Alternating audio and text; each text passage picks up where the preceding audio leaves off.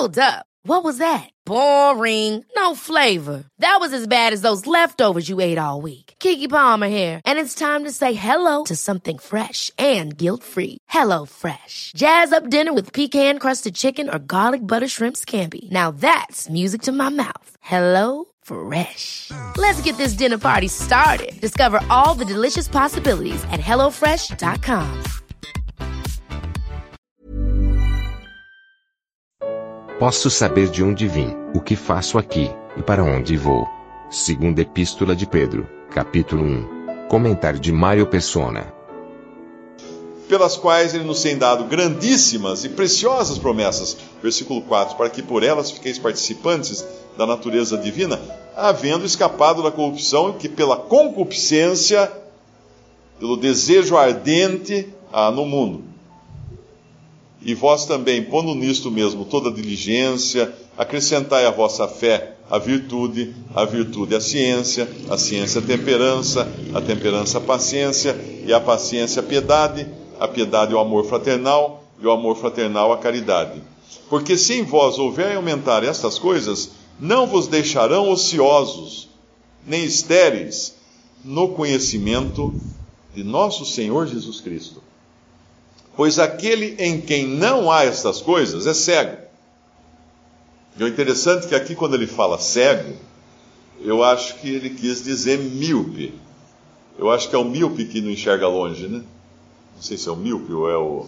Acho que é o míope que não enxerga longe. Precisa fazer assim para ler, né? Porque não consegue enxergar longe.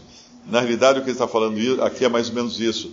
Pois aquele em quem não há estas coisas é cego ou é míope, não vendo ao longe, não enxergando ao longe, esquecendo-se da purificação dos seus antigos pecados. Portanto, irmãos, procurar fazer cada vez mais firmes a vossa vocação e eleição, porque fazendo isto nunca, jamais tropeçareis. Nós temos uma vocação, nós temos uma eleição. Fomos eleitos quando? Quando nós fomos eleitos? Ah, quando eu me converti a Cristo. Não. Não. Ah, deixa eu ver. Quando eu nasci? Não. Lá em Efésios fala eleitos antes da fundação do mundo. Na eternidade, nós fomos eleitos por Deus. Deus nos queria na eternidade, mas nem existia ainda, mas ele sabia. Ele já tinha escolhido, ele já tinha determinado. Maria. Você acha que Maria, Maria nasceu uma menininha, como qualquer outra menininha, cresceu uma menininha, aí lá pelos seus 13 anos, mais ou menos, que era a idade que se casava, naquela época, 13, 14 anos, era quando a menina virava mulher, então ela estava pronta para procriar, para casar-se. E ela então ficou noiva, tinha um processo no judaísmo que era diferente de hoje, ela tinha já o marido determinado, que era José, não é? Ela já estava noiva e nós sabemos a história, como que ela uh, é engravida sem ter contato algum com José. O Espírito Santo desceu sobre ela, a virtude do Espírito Santo, e, e o Senhor Jesus foi gerado no seu ventre. Mas pensa assim, mas será e se Maria pegasse catapora, sei lá, Maria pegasse um, uma, uma gripe muito forte e morresse antes disso? A questão é, você acha que Maria iria morrer? Não ia. Porque lá em Isaías, Isaías, capítulo 7, capítulo 7, versículo 14. Portanto, o mesmo Senhor vos dará um sinal. Eis que uma virgem conceberá e dará à luz um filho, e será o seu nome Emanuel. Infelizmente, está errado, porque essa tradução o tradutor não entendeu. Na versão do John Nelson Darby, também na versão, eu, eu li, acabei de ler a versão revista e corrigida. Na versão atualizada, esse versículo está melhor traduzido. Porque diz assim: Portanto, o Senhor mesmo vos dará um sinal. Eis que a Virgem conceberá e dará à luz um filho, e lhe chamará Emanuel a virgem. Por que a virgem? Não era uma virgem. Era qualquer uma, Deus vai escolher na hora lá uma e vai. Não, a. Era Maria. Era Maria a Virgem. Não ia ser outra. Não podia ser outra. Por que não podia ser outra? Porque até antes disso aqui de Isaías profetizar, o próprio Senhor já tinha profetizado no jardim do Éden. Quando ele falou lá em Gênesis capítulo 3, porém inimizade, versículo 15, porém inimizade entre ti e a mulher, ele, aqui genérico, Satanás estava recebendo a sua sentença, né? Entre a tua descendente e o seu descendente, o descendente da mulher, a semente da mulher. Mas essa mulher, juntando com Isaías, tinha que ser a virgem, não uma mulher qualquer. Tinha que ser aquela que Deus designou. Então não aconteceria nada. Maria podia fazer até um seguro de vida ou qualquer coisa que não, não ia servir para nada, porque Deus tinha determinado. Agora, quando a gente volta para o nosso capítulo aqui de, de 2 Pedro, quando ele fala que aquele em quem não há estas coisas é cego, não vendo ao longe, havendo se esquecido da purificação dos seus antigos pecados, é porque tem uma visão estreita. Quando nós entendemos que nós somos escolhidos antes da fundação do mundo e que Deus já nos deu tudo o que é uh, necessário para a vida e para a piedade, ainda que estejam algumas coisas guardadas no armário para ir soltando à medida que a gente vai precisando, como se fosse um dispensador de, de sabonete do banheiro, que você, ele não fica lá escorrendo sabonete. Você aperta, ele solta um pouquinho conforme você precisa. Não é? Não, é, não fica uma torneira de sabonete aberta.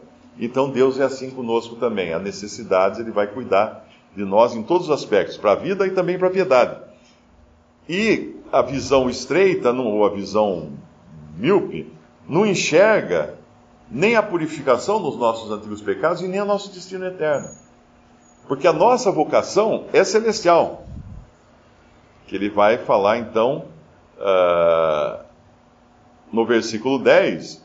Portanto, irmãos, procurai fazer cada vez mais firme a vossa vocação e eleição, porque fazendo isto nunca jamais tropeçareis. E ele falou da, da vocação, é, vocação celestial.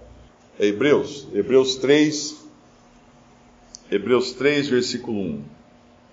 Pelo que, irmãos santos, participantes da vocação celestial, considerai a Jesus Cristo apóstolo e sumo sacerdote da nossa confissão. Ele é o modelo para nós, né? e aí vai falar tudo aqui. Mas a vocação do crente é celestial. E por que a vocação do crente é celestial? Eu sei que alguns aqui devem ter vindo de religiões de pregadores de prosperidade, e curas, e todas essas coisas. Uh, deve, ter chegado, deve ter saído muito rico de lá e agora não sabe nem o que fazer com, tanto, com tanta prosperidade, né?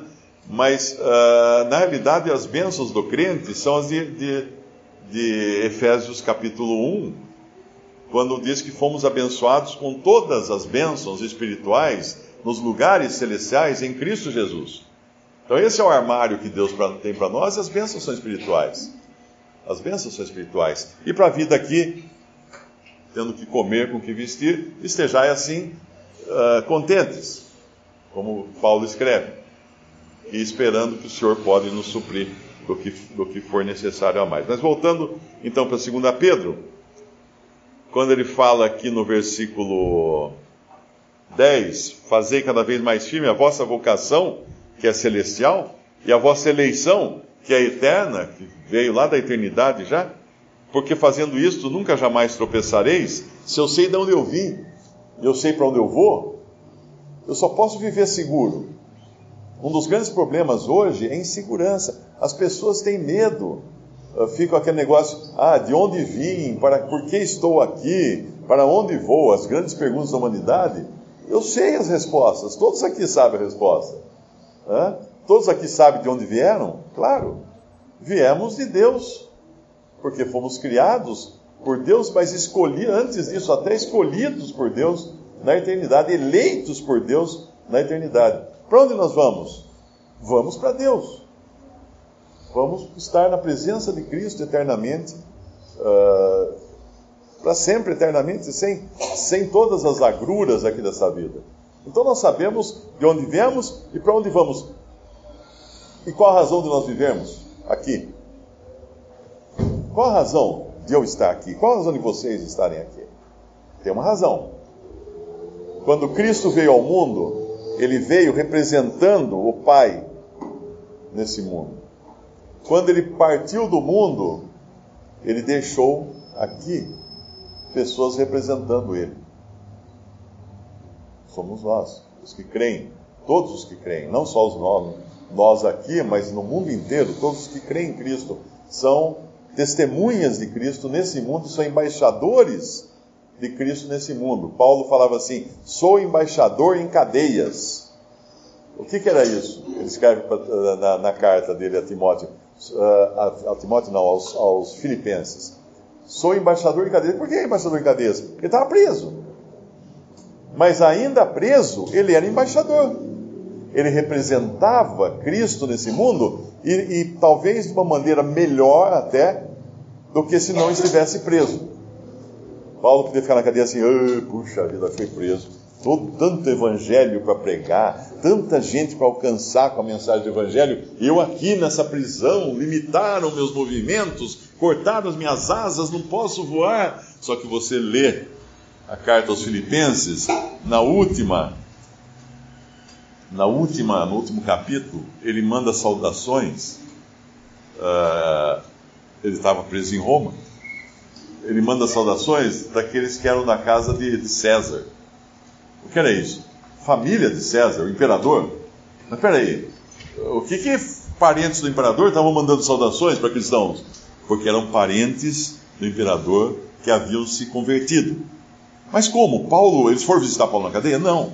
Paulo saiu da cadeia para ir lá conversar com eles? Não. Mas tem uma outra passagem que fala dos que haviam se convertido da guarda pretoriana, que Paulo fala. A guarda pretoriana era, era a guarda de elite do imperador. Era a guarda que tinha acesso ao imperador e à sua família. Era aquela, aquela, aquela polícia pessoal do governante. Então, Paulo, na cadeia, teve a oportunidade de pregar para soldados da guarda pretoriana que se converteram e depois eles tinham convívio e tinham acesso à família do imperador e pregar o evangelho e pessoas se converteram. Embaixador em cadeias, representando a Cristo em cadeia. Satanás deve ter ficado fulo quando ele viu isso acontecer, porque ele podia falar assim: ah, consegui que Paulo fosse preso. Ah, é? Espera um pouquinho, não acabou o filme ainda não.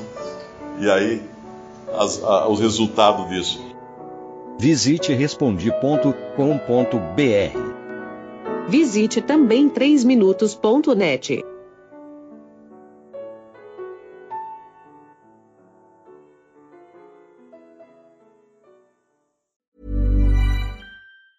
Ever catch yourself eating the same flavorless dinner three days in a row? Dreaming of something better? Well, HelloFresh is your guilt-free dream come true, baby. It's me, Kiki Palmer. Let's wake up those taste buds with hot, juicy pecan-crusted chicken or garlic butter shrimp scampi. Mm. Hello Fresh. Stop dreaming of all the delicious possibilities and dig in at HelloFresh.com. Let's get this dinner party started.